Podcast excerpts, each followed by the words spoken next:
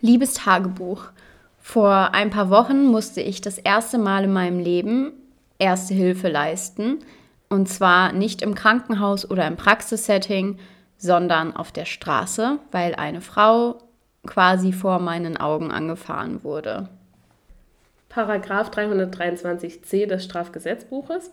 Wer bei Unglücksfällen oder gemeiner Gefahr oder Not nicht Hilfe leistet, obwohl dies erforderlich und ihm den Umständen nach zuzumuten, insbesondere ohne erhebliche eigene Gefahr und ohne Verletzung anderer wichtiger Pflichten möglich ist, wird mit Freiheitsstrafe bis zu einem Jahr oder mit Geldstrafe bestraft. Und damit heißen wir euch herzlich willkommen zu unserer dritten Folge, die sich heute voll und ganz um die Erste Hilfe drehen wird. Willkommen zu unserem Podcast Made Journals. Ich bin Julia. Und ich bin Laura. Und wir hoffen, dass euch diese Folge gefällt. Genau, wie ich schon in dem Tagebucheintrag, ich merke schon, es geht wieder los mit den Genaus, wie ich äh, in dem Tagebucheintrag schon vorgelesen hatte, äh, musste ich letztens zum ersten Mal im echten Leben Erste Hilfe leisten. Musstest du schon mal Erste Hilfe leisten im echten Leben, Laura? Also so richtig nicht, auf jeden Fall nicht alleine. Halt ähm, in der Praxis kam schon mal ein Notfall vor, aber dann war da natürlich dann die Ärztin, die sich um alles gekümmert hat und wir waren dann eher so im Hintergrund. Ja, aber so richtig musste ich noch nicht Erste Hilfe leisten. Ja, also im Krankenhaus beim Praktikum hatte ich auch so ein paar Notfallsituationen und in der Praxis auch mal. Aber so richtig Erste Hilfe und ja, war halt vor vier Wochen.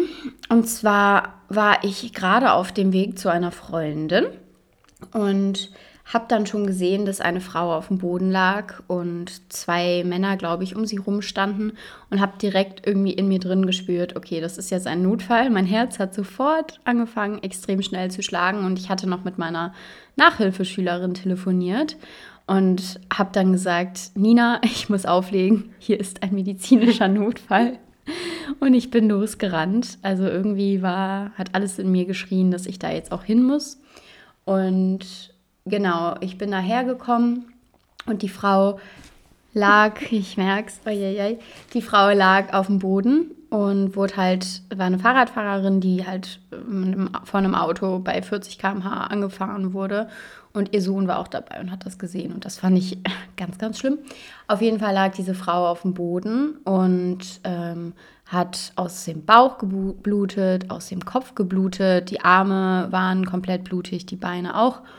Und sie war ja gar nicht ansprechbar, aber hat selbstständig geatmet. Und ich bin dahin, habe direkt gesagt, hey, ich studiere Medizin und ich habe eine Ausbildung, ich mache das jetzt. Und dann haben wir halt, also es waren zwei Männer noch da, wie gesagt, und wir haben, ich habe dann erstmal geschaut, dass mit der Atmung alles in Ordnung ist. Und als es dann klar war, habe ich gedacht, okay, wir legen jetzt die Beine hoch, damit ein bisschen Blut wieder zirkulieren kann.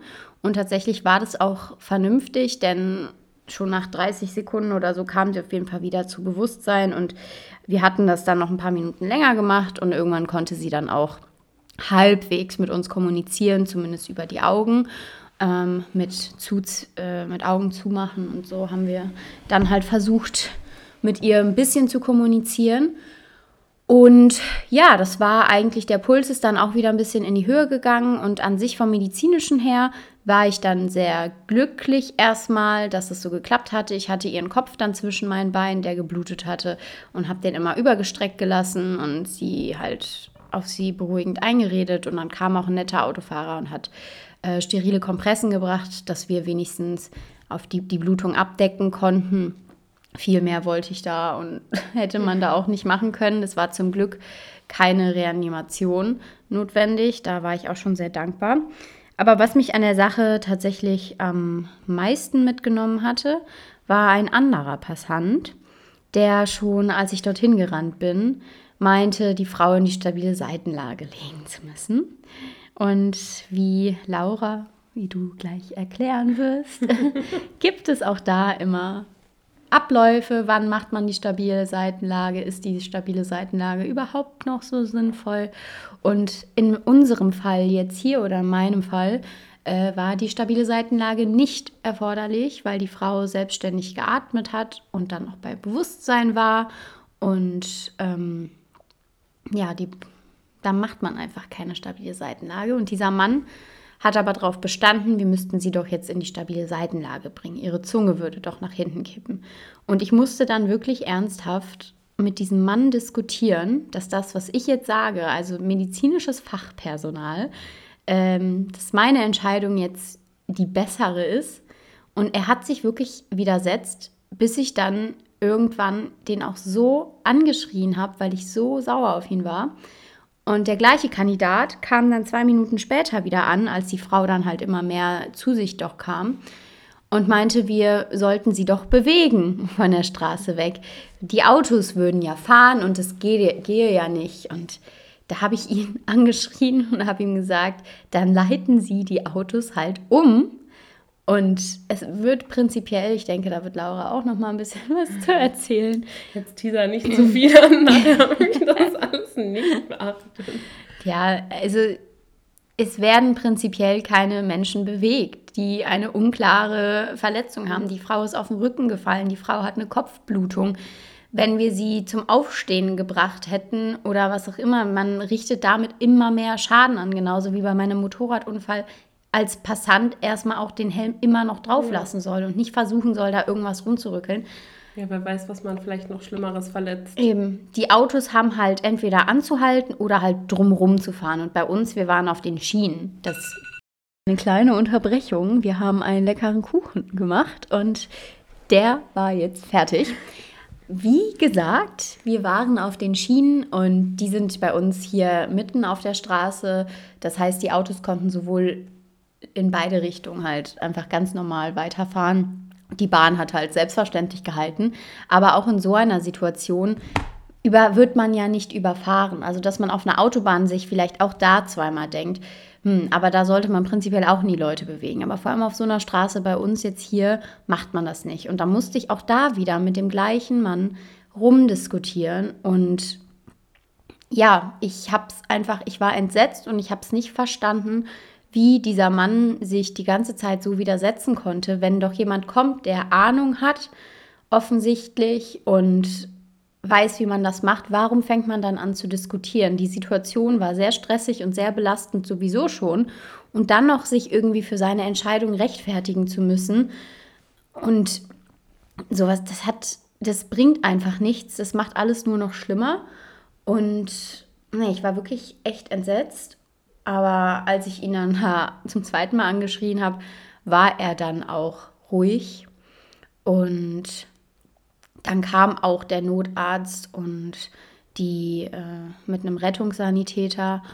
Und dann bin ich auch, ich habe gefragt, braucht ihr meine Hilfe noch? Haben gesagt, nein, wir machen das ab jetzt. Und dann bin ich auch sofort wieder weg, weil sobald jemand kommt, der halt eine höhere Stellung hat, dann gibt man gerne die Verantwortung ab. Normalerweise. Normalerweise, genau. Und mich hat das so belastet, die Situation. Also ich war froh, dass das, das war alles innerhalb von zehn Minuten oder so. Ne? da war ich dann auch echt froh, als dann der Notarzt da war. Und ich habe jetzt von der Frau nur halt mitbekommen, dass sie dann eben notoperiert wurde und wirklich sehr lebensbedrohlich tatsächlich auch verletzt wurde. Ähm, aber mehr Updates habe ich dann leider nicht bekommen. Aber der Unfall war so krass, dass das auch noch in den Zeitungen hier stand. Und auch da wichtige Lehre erstmal, Leute. Ich bin selber nicht so, aber tragt einen Fahrradhelm. Also vor allem die Verletzung am Kopf, das hat zu stark geblutet und das war ja auch die schwierige, also ich würde mal sagen, die lebensbedrohlichste Verletzung. Ähm, tragt einen Helm. Also hätte sie einen Helm getragen, klar, man weiß nie ganz genau, was dann passiert wäre, aber es wäre auf jeden Fall nicht so schlimm mhm. gewesen. Und das hat mir nochmal gezeigt, wie wichtig sowas eigentlich Hast ist. Hast du dich jetzt dran gehalten? Ich bin seitdem kein Fahrrad gefahren. Also, aber nee, ich habe mich, also, ich bin da selber ganz schlimm, aber wirklich, Leute, das war, war nicht cool. Und danach war auch mein Tag bzw. mein Abend vorbei. Ich bin einfach nur noch heulen zu meiner Freundin gefahren. Und äh, ja, musste Alkohol trinken, um das zu verarbeiten. Mm, wieder ja. mal richtig gut. Deshalb haben wir uns gedacht, dass wir ähm, da jetzt mal so ein bisschen drüber reden. Ähm, einfach allgemein einmal, wie man erste Hilfe leistet. Ich denke, das hat auch jeder irgendwie schon mal gehört, sei es für den Führerschein oder keine Ahnung. Aber ähm, ja, wir wollten das einfach auch nochmal ansprechen.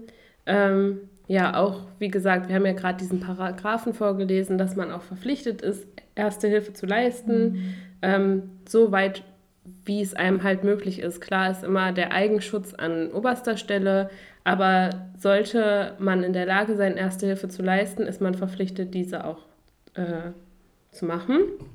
Und wenn man zum Beispiel an den Patienten, den Verunfallten nicht rankommt, dann ist man trotzdem verpflichtet, Hilfe zu holen, sei ja. es den Notruf abzusetzen oder keine Ahnung. Auf jeden Fall ist man verpflichtet, Hilfe zu holen. Und man macht sich strafbar, wenn man die Möglichkeit hat, zu helfen und das, nicht macht. Ja, mhm. ähm, das hat man ja auch in dem Strafgesetzbuch da, was wir gerade vorgelesen haben, hat man das sehr gut gehört. ja, und was da ja auch wichtig ist, vielleicht was manche Leute, glaube ich, ähm, vergessen, Erste Hilfe heißt wirklich nicht, dass ihr jemanden reanimieren müsst oder was auch immer.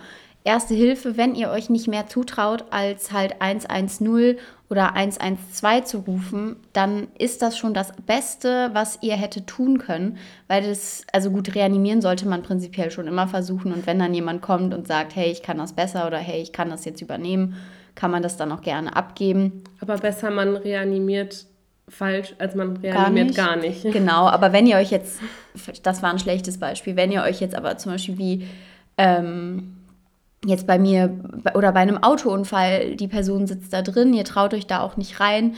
Also ihr wollt ja die Tür nicht aufmachen oder was auch immer, aber ihr seht, dass da ein Notfall ist, dann ruft einfach erstmal 112. Ja. Wenn jetzt die Person nicht akut reanimationspflichtig ist, dann ist es auch okay, weil, wie gesagt, man muss nichts machen, was man sich nicht zutrauen kann. Und wichtig ist, dass man halt Hilfe ruft, indem man halt den Notruf absetzt oder sich auch noch andere Passanten holt mhm. und da vielleicht was macht. Also das ist mhm. ganz, ganz wichtig. Also, wir sagen jetzt mal kurz nebenbei, wir haben uns jetzt einen Genau-Counter gemacht. Habe ich das ähm, gesagt oder du jetzt? Ich. Ah. Und wir haben hier auch leckeren Likör. Also, es ist 16.25 Uhr. es wird jetzt geschottet, immer wenn wir genau sagen. Und ähm, Einfach ja, wir so. schreiben uns das auf. mal, schauen, ob das jetzt besser wird. Aber bei so einem ernsten Thema hm. müssen wir so ein naja. bisschen die Pressure wir rausnehmen. Noch hin. Ja. ja, das auch. Okay, also wir haben uns jetzt einfach mal so ein bisschen aufgeschrieben, was die, ähm, die Vorgehensweise bei einer Notfallsituation ist. So haben wir das jetzt in der Uni auch nochmal gelernt. Das ist jetzt auch nicht lange her. Das ist jetzt der neueste Stand. Das ändert sich auch immer mal wieder mit kleinen Änderungen, aber so prinzipiell ist genau. es ja genau. doch immer dasselbe. Bei einer Notfallsituation muss man als erstes natürlich erstmal die Notfallsituation erkennen. Sei es, sei es eine Person, die am Boden liegt oder die in jeglicher Art irgendwie verletzt erscheint oder Hilfe braucht. Ähm, das zweite wäre dann, dass man Eigenschutz beachtet. Man rennt jetzt nicht einfach auf die Autobahn, um zu helfen, sondern man guckt halt, dass man selber sich nicht noch zusätzlich in Gefahr bringt. Damit ist niemandem geholfen. Ja, und dann wäre auch schon Hilfe rufen. Ähm, dabei ist wichtig, dass man auf sich aufmerksam macht und Personen direkt anspricht. Also wenn man jetzt sieht, da hat jemand eine rote Jacke, dann sagt man, du in der roten Jacke, du machst jetzt das und das. Es muss immer einen geben, der das ein bisschen organisiert, weil sonst bricht Chaos aus. Mhm. Ähm, ja, und am besten ist es natürlich, wenn jetzt jemand sagt, hey, ich bin MFA, ich bin Medizinstudentin, ich weiß, was zu tun ist, dann hört man auf die Person ja. und ähm, versucht da nicht irgendwie reinzureden. Ich würde halt immer sagen, je höher der medizinische Rang, ist, desto mehr hält man sich dann an die Aussagen der Person. Ne? Ja. ähm, ja, dann wäre das Bewusstsein überprüfen. Das kann man gut machen, indem man die Schulter anfasst, ein bisschen schüttelt oder ähm, auch laut halt anspricht, hallo, hören Sie mich.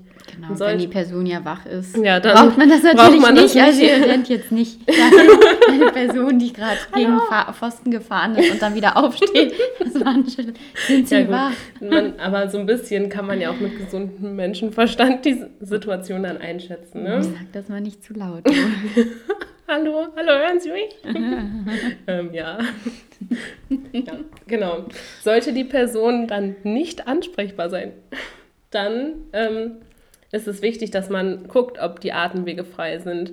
Dabei auch immer Eigenschutz. Man fasst jetzt nicht einfach in den Mund einer Person rein, weil wenn dann irgendwie ein Krampf oder so auftreten ähm, sollte, der Kaumuskel ist der stärkste Muskel des Körpers, dann können die Finger auch schon mal ab sein.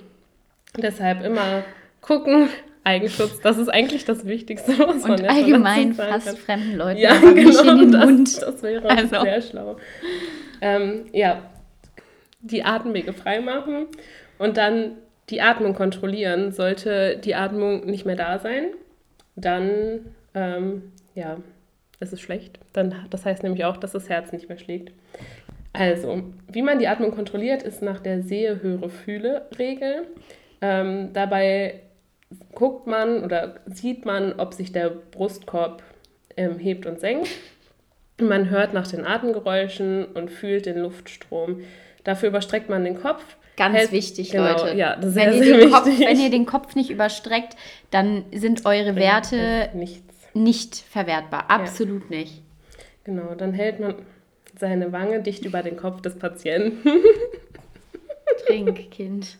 Dann beobachtet man für 10 Sekunden den Thorax und achtet halt darauf, ob ähm, sich der Thorax hebt und senkt, fühlt, wie gesagt, den Atemstrom.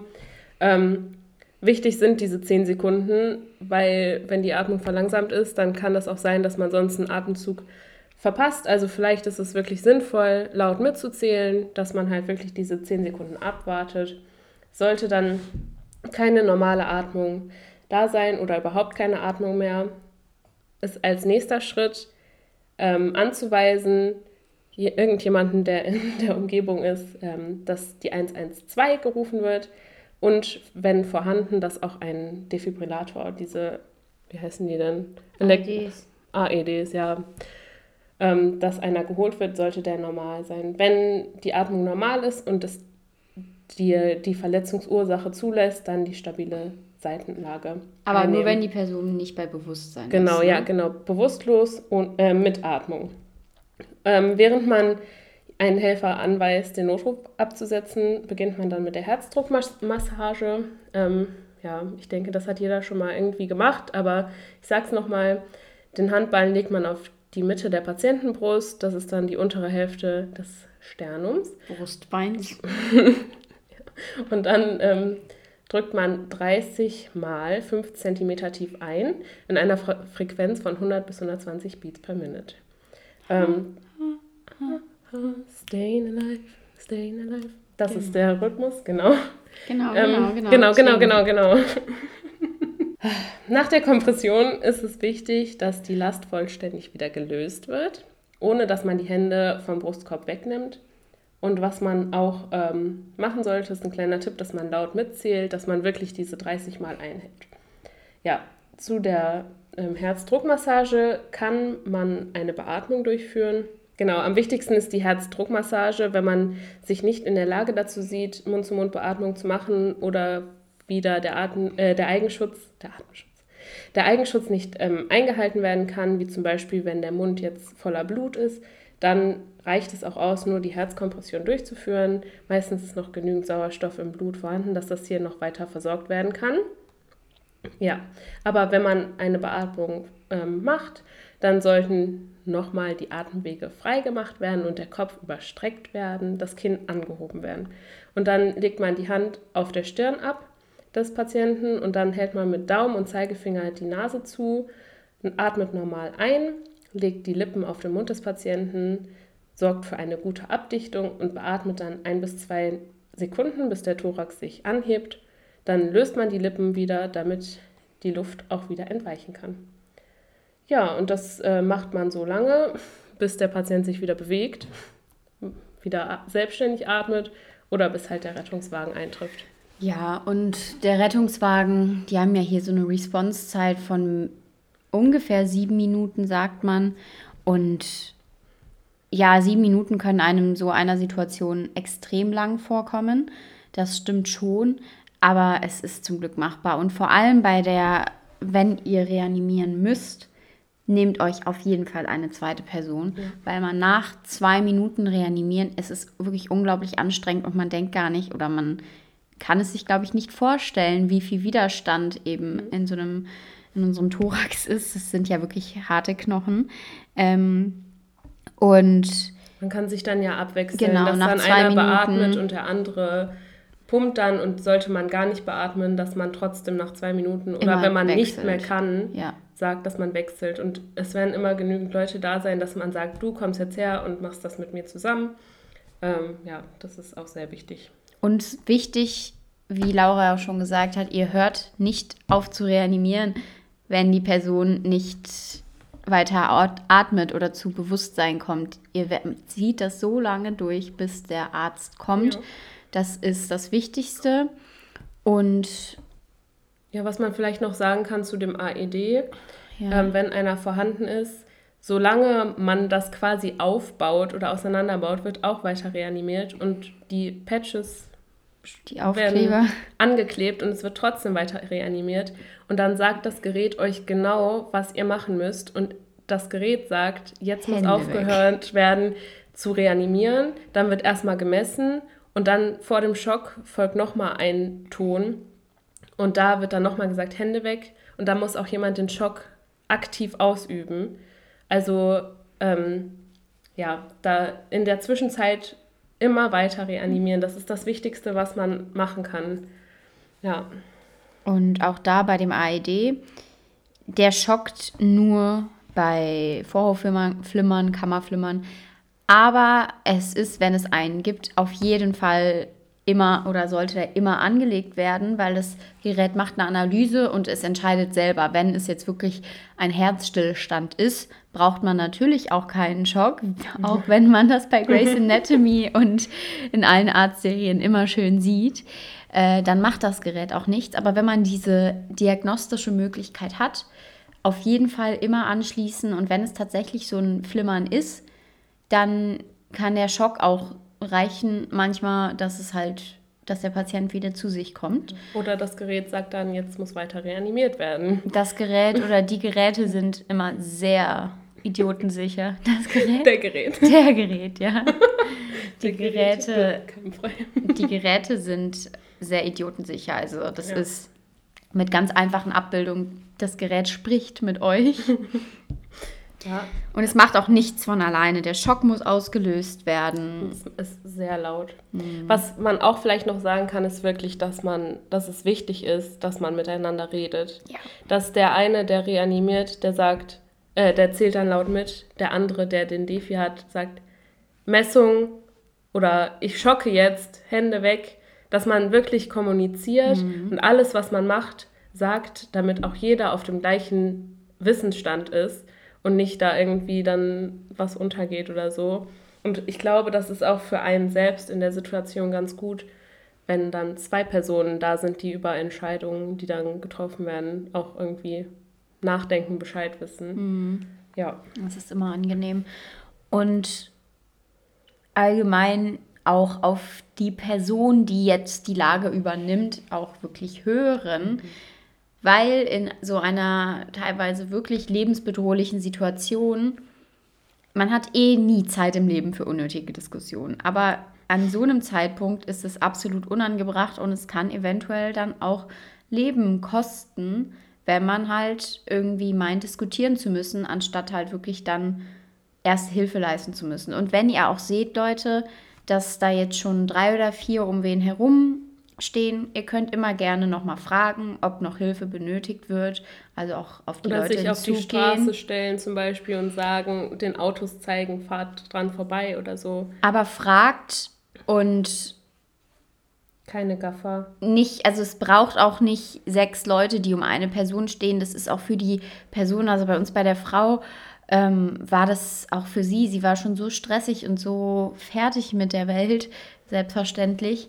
Da wäre das umso schlimmer gewesen, wenn da noch sechs fremde Gesichter die ganze Zeit auf einem rumschauen und versuchen, sie, sie, irgendwie anzufassen und redet auch mit den Patienten. Sagt denen, also vor allem wenn die so halbwegs bei Bewusstsein sind, sagt denen auch, was ihr jetzt macht und was passiert ist und fasst die auch nicht so ähm, einfach an, also in meiner Situation, weil die Leute sind eh total unbeholfen und schon panisch. Und wenn man dann auch noch rumfasst und dann auch noch sechs, sieben Leute, das bringt nichts. Also wenn ihr seht, da stehen schon Menschen rum, ihr könnt immer nachfragen, ob noch was getan werden kann. Aber wenn man dann sagt, nee, wir warten nur noch auf einen Notarzt, hier kann gerade nicht, wir brauchen deine Hilfe nicht, dann geht auch weg. Genau, Gaffen ist, Gaffen ist das Schlimmste, was man tun kann. Macht man nicht, gehört ja, was man nicht. vielleicht noch sagen kann, jetzt in deiner Situation war ja zum Beispiel auch ein Kind dabei, dass man dann das Kind oder Angehörige, die dann natürlich auch in Panik sind, dass man die ein bisschen aus der Situation rausholt, sich mit denen separat beschäftigt, ein bisschen wenn's abseits, wenn es geht, ja genau. Ähm, ja, dass man die ein bisschen ablenken kann. Mhm. Das ist meistens auch eine große Hilfe. Oder bei mir war das ja ein Autounfall. Ich habe dann auch einer Frau den Auftrag gegeben, zu beobachten, dass die Fahrerin nicht wegfährt. Und ich habe ihr gesagt, schreiben Sie sich trotzdem mal das Nummernschild auf. Das ist in so einer Situation äh, vielleicht so ein bisschen sehr pessimistisch von mir gedacht, aber man weiß tatsächlich nie, ob die Leute jetzt doch auf die Idee kommen, Fahrerflucht zu betreiben. Also es gibt wirklich viel zu tun. Also wir waren dann auch im Endeffekt, ich glaube, vier oder fünf, die sich da gekümmert haben, aber aktiv an ihr war ich noch, also war nur ich ne, mit einem anderen Mann, der mein Feind an dem Tag war dann für die Autos zuständig. Eine Frau hat sich um den kleinen Jungen gekümmert und die andere Frau hat sich das Kennzeichen an, äh, aufgeschrieben und die Frauen beobachtet. Also ja, das war sehr, sehr hart, vor allem auch so im echten Leben, sage ich mal, Blut zu sehen. Nicht jetzt bei einer Blutabnahme, sondern wirklich, wie das aus dem Körper rausgeflossen kommt. Irgendwie, das war jetzt nicht, dass ich da Angst hatte oder angewidert war, aber es war wirklich ein ganz anderes Setting. Und ich war jetzt im Nachhinein doch überrascht. Ich habe mich richtig unnütz gefühlt an dem Tag. Aber wenn ich das jetzt so reflektiere, hatte man schon einen sehr krassen Tunnelblick man weiß auch, was zu tun ist. Und ähm, ich würde auch sagen, ich habe so für mich, für meinen Kenntnisstand so das Beste gemacht, was ich hätte machen können an Erste Hilfe. Ähm, aber es ist trotzdem was ganz anderes. Also ich habe mich mhm. wirklich da gefühlt, als hätte ich nie irgendwas gemacht und als mhm. wäre es das erste Mal, dass ich irgendwie blutverschmierte Hände habe oder irgendwie eine dreckige Hose dann. Ähm, es ist halt einfach ganz, ja. ganz anders. ich glaube, das Setting ist auch im Krankenhaus, da denkt man auch immer erstmal eigentlich an die Handschuhe. Ähm, ja. Und wenn man dann nicht mal Handschuhe zur Verfügung hat, obwohl als bei uns hat sich einmal eine Patientin die Kanüle gezogen und hat dann auch sehr stark geblutet und ich bin auch sofort hin und habe halt drauf gedrückt und habe auch nicht an Handschuhe gedacht. Und ja. im Nachhinein dachte man sich so, oh mein Gott, wie doof kann man eigentlich sein? In mhm. den zwei Sekunden verblutet man jetzt nicht, in ja. die man halt braucht, die Handschuhe anzuziehen. Also das ist nochmal ganz wichtig, dass man auf sich selber aufpasst und ja. nicht äh, sich selbst noch in Gefahr bringt, dass man dann für sich auch noch Erste Hilfe bräuchte. Ja, ja. aber und ich finde, was bei, denke ich, im Krankenhaus auch anders ist, wenn du da einen Notfall hast, selbst wenn du da reanimieren musst, du drückst auf den Knopf und sofort ist das Reha-Team mhm. da. Das sind mindestens zwei Ärzte, ganz viele Pfleger und Pflegerinnen. Und äh, man hat halt Geräte. Man hat, man kann genau alles, alles bestimmen. Äh, wenn die Leute eher an einem Monitor angeschlossen sind, hat man das auch schon sofort. Wir haben dann auch noch bei der Frau jetzt den Puls noch so versucht, halbwegs eben dann zu messen. Und ähm, das kann man ja auch so machen. Ähm, aber Blutdruck und so, aber ja, man hat ja auch kein Blutdruckgerät.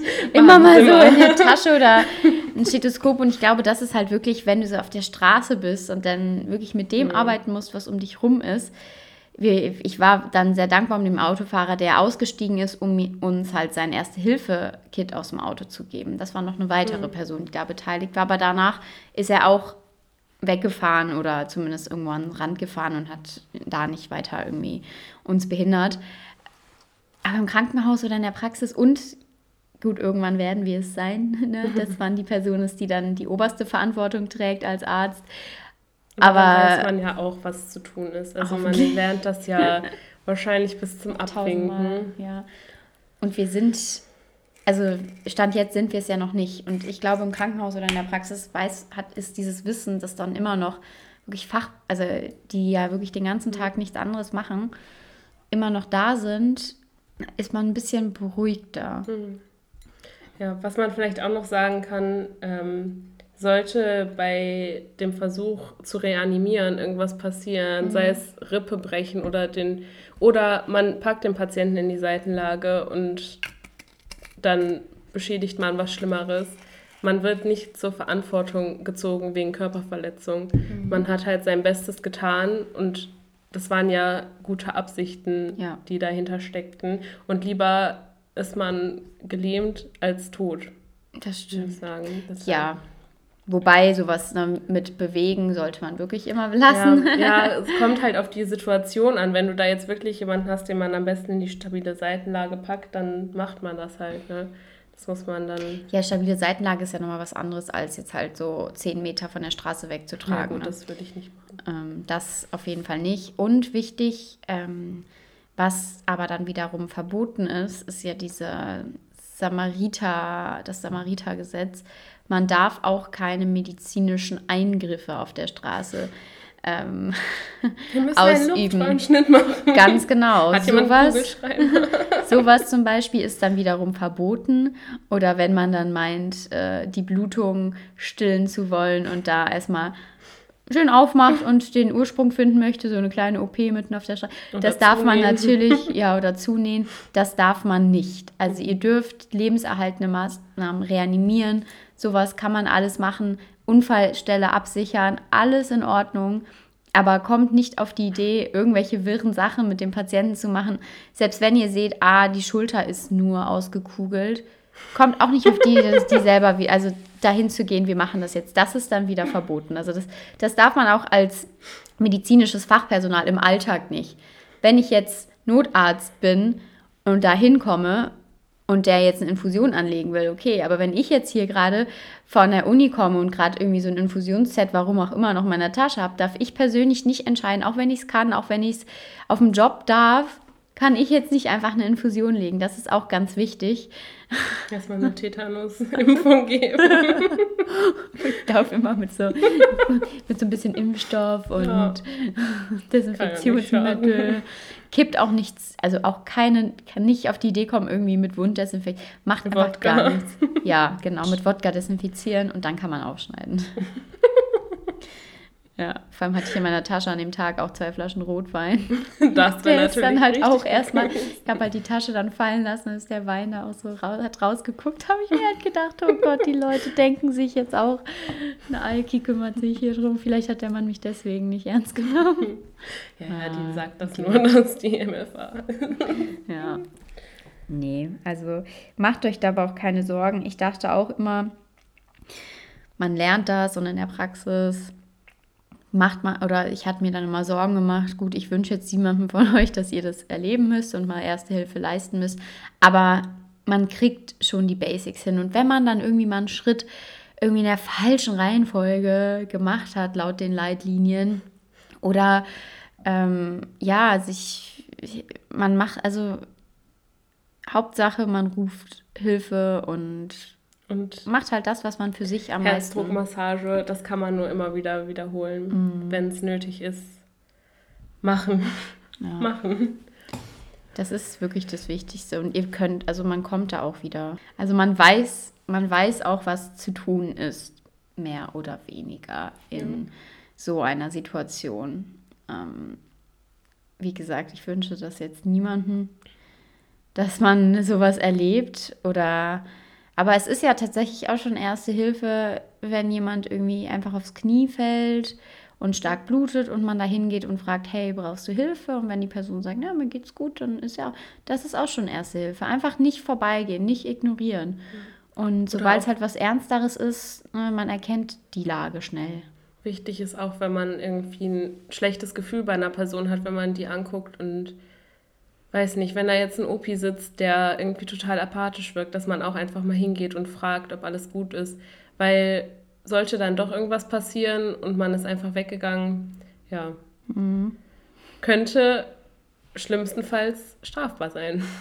Könnte strafbar sein und einmal Menschen zu fragen, ob alles in Ordnung ist, ist ja auch nicht schlimm. Im, im schlimmsten Fall wird man halt von einem OP angemeckert. Ja, dann geht man halt weiter, aber man weiß, dass man das Bestmögliche in der Situation getan hat.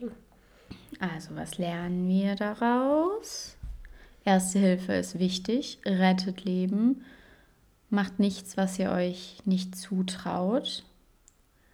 Bringt euch nicht selber in Gefahr. Mhm. Nicht ja. gaffen. ja, das stimmt. Das ist echt. Das, das war bei uns, stimmt. haben da auch ein paar Autos wirklich angehalten und einfach nur geguckt. Ja, das sieht man ja schon auf der Autobahn, wenn auf der Gegenspur irgendwas passiert und es sich dann einfach auf deiner Seite staut, ah. weil jeder bremsen muss und gucken muss. Das ist erstens gefährlich und zweitens, wenn man selber in der Situation wäre, dass man Erste Hilfe benötigt, mhm. wäre es doch einfach unangenehm für einen. Es ist ja auch respektlos, wenn man ja. nichts Positives dazu beitragen kann, dann muss man einfach weiterfahren. Ich persönlich muss dann immer ganz, ganz schnell weg, äh, wenn ich einen Not, Notarztauto und einen Rettungswagen sehe. Ich kriege dann direkt Gänsehaut und so ein bisschen schnelleren Herzschlag. Mhm. Ähm, ich kann das nicht. ich kann das verstehen, wenn man dann wissen möchte, was da passiert ist, aber es geht einen einfach in der Situation, wenn man kein Ersthelfer ist oder nicht direkt betroffen, geht es auch einen auch einfach nicht an. Nee, und wenn die Hilfe nicht gebraucht wird, es ist immer so super lieb, eine Hilfe anzubieten, aber wenn die Person dann irgendwie die, die Lage da gerade kontrolliert oder so sagt nein, dann geht man auch und schaut da nicht. Und Leute auf gar keinen Fall Fotos oder Videos Boah. machen. Solche Idioten gibt es ja auch. Also mhm. das, finde ich, geht gar nicht. Ähm, wenn man Fotos machen will, bei, wie bei uns zum Beispiel von dem Auto, was die Fahrradfahrerin angefahren hat, das ist wieder was anderes, aber nicht von der Situation. Ja, generell auch nicht Film. von Personen, fremden Personen Fotos machen, egal in welcher Situation, aber vor allen Dingen in solchen Situationen auf gar keinen Fall. Also Never. Ist das eigentlich auch, das müsste man eigentlich nochmal nachgucken, das ist mittlerweile, das strafbar ist. Ne? Mittlerweile ne? ist es strafbar ja. und man kriegt jetzt sogar auch eine Freiheitsstrafe von, glaube ich, bis zu sechs Monaten auch, mhm. wenn man Fotos macht oder auch den Rettungswagen damit ja. irgendwie den Weg versperrt. Ähm, ja. Was man noch sagen kann, wenn ihr Auto fahrt, Rettungsgasse bilden. Mhm. Wenn man ein krampfendes Kind hat, was 50 Minuten krampft, weil der Rettungswagen nicht durchkommt, Baby. auch scheiße. Also ja, gibt vieles. Sobald es sich staut, Rettungsgasse bilden, das, damit kann man auch schon mhm. helfen. Fällt mir da gerade so ein. Ja. Und die Folge war jetzt ein bisschen ernster. so ernst, wie wir es halt können. Ja. Nein, es ist, es ist uns wirklich wichtig, dass da auch alle vielleicht was von mitnehmen. Und wie gesagt, ich habe das ja auch erlebt, vor allem was es bedeutet, wenn man halt jemanden hat, der sich da wehrt gegen das, was er gesagt bekommt. Das geht halt einfach gar nicht. Deswegen dachten wir, es ist nochmal wichtig, darüber zu sprechen. Vielleicht euch so ein bisschen auch nochmal was zu helfen, aber da gibt es ja sonst auch auf YouTube Videos, wie man so einer Notfallsituation handeln kann. Informiert euch. Es ist super kann wichtig. Ja überall jetzt auch schon googeln, dass man googlen. das einfach mal auffrischt. Genau, und so ein Kurs ist ja auch, also selbst wenn man den zahlen muss, kostet das auch nicht viel. Also ihr könnt auch von euch aus, wenn ihr jetzt das letzte, das erste und letzte Mal was für einen Führerschein gemacht habt, es schadet wirklich nicht, alle drei Jahre oder so einmal so einen Erste-Hilfe-Kurs zu machen, weil sich die Richtlinien auch da immer ändern und dass man so ein bisschen wenigstens einen Überblick hat, was jetzt gemacht wird. Vor allem diese Schrittfolge mit dem Bewusstsein, ist er bei Bewusstsein, okay, da machen wir jetzt prinzipiell erstmal nichts. Und wenn nein, was Laura dann erklärt hat, die nächsten mhm. Schritte, die man halt geht. Und ich finde das auch ganz gut, dass man nicht nur das theoretische Wissen im Erste-Hilfe-Kurs bekommt, sondern du machst es halt auch ja. nochmal. Du lernst dann nochmal zu reanimieren. Das muss ja auch immer mal wieder aufgefrischt werden. Klar kann man das, ich, ich glaube, jeder würde es hinkriegen, aber einfach aus Sicherheit da nochmal ja. ein bisschen das aufzufrischen. Es ist ja auch Learning by Doing, ja. wenn eine Routine reinkommt. Man muss einfach das immer mal wieder ein bisschen auffrischen, ne? Jo. Ja, sonst? Vielleicht ist das jetzt ja. auch äh, für Nichtmediziner ganz genau. interessant gewesen, ähm, weil jeder kann ja mal in so eine Situation reinkommen. Julia hängt schon wieder am Glas. Wir können ja gleich mal beim Schneiden dann zählen, wie viel genau wir gesagt haben und wie oft wir das dann verpasst haben. Mhm. Ja. Ja, das. Also wir hoffen, dass wir euch ein bisschen helfen konnten. erste ja, Hilfe für die erste Hilfe geleistet. Dass ihr wachsamer seid und ich hoffe natürlich trotzdem, dass ihr so eine Situation nicht erleben müsst. Aber falls es passiert, seid ihr gewappnet. Seid ihr gewappnet. Ein kleiner Sidefact am Rande. weißt du, was jetzt kommt? Dass wir so aufgedreht sind? Ja, wir sind heute extrem aufgedreht und haben bis jetzt vor einer Stunde noch nichts getrunken. also das war wirklich ähm, das ist, aber sehr beeindruckend, dass wir uns trotzdem hingesetzt haben und das einigermaßen ernst hier durchgezogen ja. haben. Und was auch lustig ist, Laura hat heute den größten Fake News-Skandal der Welt aufgedeckt. Es heißt nämlich nicht Robert Koch-Institut, sondern Samuel Koch-Institut. Wir wurden alle nur verarscht, Leute. Ja. Alle das, das existiert auch nicht seit 1800 irgendwas, sondern erst seit 2012 oder so. Ja. Genau. Der große ah, Samuel Koch. Der große Samuel Der, der Virologe, Infektologe oder was er ist. Mit seinem Tuberkulin-Impfstoff. Wir haben äh, Empfehlung Charité, nicht nur ja, für Mediziner. Unser Tipp am Ende, Charité. Ich habe das und, jetzt auch endlich mal geguckt und ich bin echt begeistert. Das ist so toll. Das ist sehr spannend. Auch für Nichtmediziner. Ja, und die haben Operationen früher ohne Handschuhe durchgezogen. Oh. Also das muss man dazu sagen. Da gibt es auch ein interessantes Buch, äh, die Geschichte, nee, der Horror der frühen Medizin, das habe ich gelesen. Da geht es um den ähm, Joseph Lister, der halt das Desinfektionsmittel erfunden hat oder dann irgendwann herausgefunden hat, dass es ja doch besser ist. Ey, Im Krankenhaus, wenn man ins Krankenhaus musste, war das früher eine Todesdiagnose, ja. weil du dich dann halt mit irgendwas angesteckt hast oder komplett voller Bakterien und Infektionen warst. Ja, ganz ehrlich, die haben sich ja vor den OPs nicht mal mit Seife die Hände gewaschen, sondern einfach nur mit Auch Wasser mal die gleichen Instrumente verwendet. Das ja. ist echt, das war wirklich ein Horror gewesen. Aber was ich auch noch sagen wollte als allerletzten Tipp, dann bei uns in Sachsen sind die Corona-Zahlen ja jetzt gerade sehr hoch und die Intensivstationen sind sehr hoch. Passt auf euch auf, Leute. Bleibt wirklich gesund. Und ja, keine Scheiße. wirklich, passt, passt auf. Wir brauchen nicht noch mehr Leute, die krank sind oder die die Krankenhäuser füllen. Ähm, es wird jetzt leider wieder ein bisschen ernster, aber wir schaffen das alle zusammen. Und auch wenn ihr geimpft seid oder genesen, ist es nicht schlecht, zwischenzeitlich mal einen Test, Test zu, machen. machen. Vor allen Dingen, wenn man sich nicht gut fühlt. Ähm, die werden ja jetzt auch wieder kostenfrei, die Tests. Ja. Macht das einfach aus Sicherheitsgründen. Es gibt auch Geimpfte, die krank sind mhm. und die das dann weitertragen. Wir wollen ja auch mehr Normalität. Ich sage nicht, ja. ich will auch keinen Lockdown mehr.